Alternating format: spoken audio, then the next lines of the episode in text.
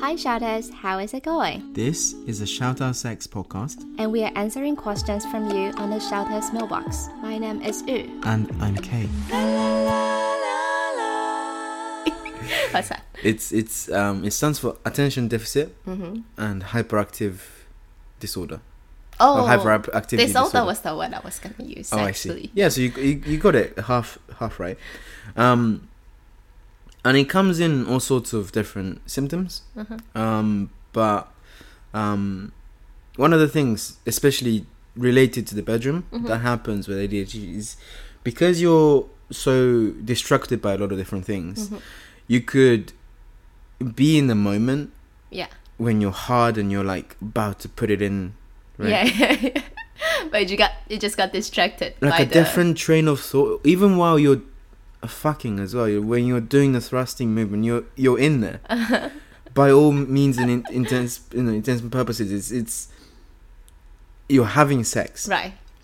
but you just had start to have this train of thought that's just like oh did i did i turn off the hob today oh what was i cooking today oh did i get, remember to get that from the supermarket and then by that point You poor thing. yeah, it's just your your brain's not in there anymore, and then you suddenly start to feel yourself soft, Uh huh.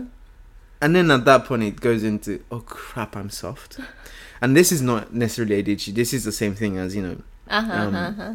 what a lot of the other men have is like when we start to go soft, um, you panic about it. And do you get even softer if you panic, or it doesn't work like that? It it's hard to get it hard again if you're in that moment of like oh crap crap crap get it hard get it hard Right. Um, so the anxiety will make it even more hard to get it hard. yeah Ah. because if interesting. you I've heard some um, male friends saying that um, sometimes when they are, especially going out for like um like hookup, it can get hard. Um, I think some of our listeners also say that, and um, they feel really embarrassed in Mm. front of the the the, the, yeah mm-hmm. hookup partner. Any advice? I think for one, what helped me is just knowing that you can come Mm. quickly. That's fine. Like it's actually quite complimentary to the women. A lot of I'm I'm sure a lot of our listeners um would Like me, yeah would agree that being able to make a guy come in like ten seconds is actually um something to be quite proud of. yes. Yeah. If anything, if someone I don't is speak just- for everyone here, but I speak for myself. Yes. Yeah, and I've seen, I've, I know a few friends that would say the same. Um, like it's, you know, I think f- it's better than someone fucking you for half an hour without any end to it, Um, unless you're just enjoying the fucking. Mm, Um, mm, mm. So um, I think what they did really well is that she didn't take it as a dysfunctional, as you say, mm-hmm, and I think that's really important.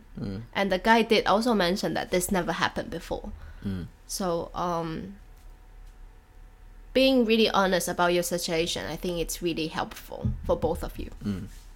So um, if if that's say um, you you never get hard on Mm. the first time, just tell the person. it's like probably like I can't really get hard on the yeah, first I'm really time. excited to see you. Yeah, yeah, yeah. For whatever reason, and um, so she would have the expectation already. Mm. So manage the expectation is really important. That's true. So if you're just telling her like, oh, I'm so hot, I can I can stay for so long, but actually the um the fact is totally opposite.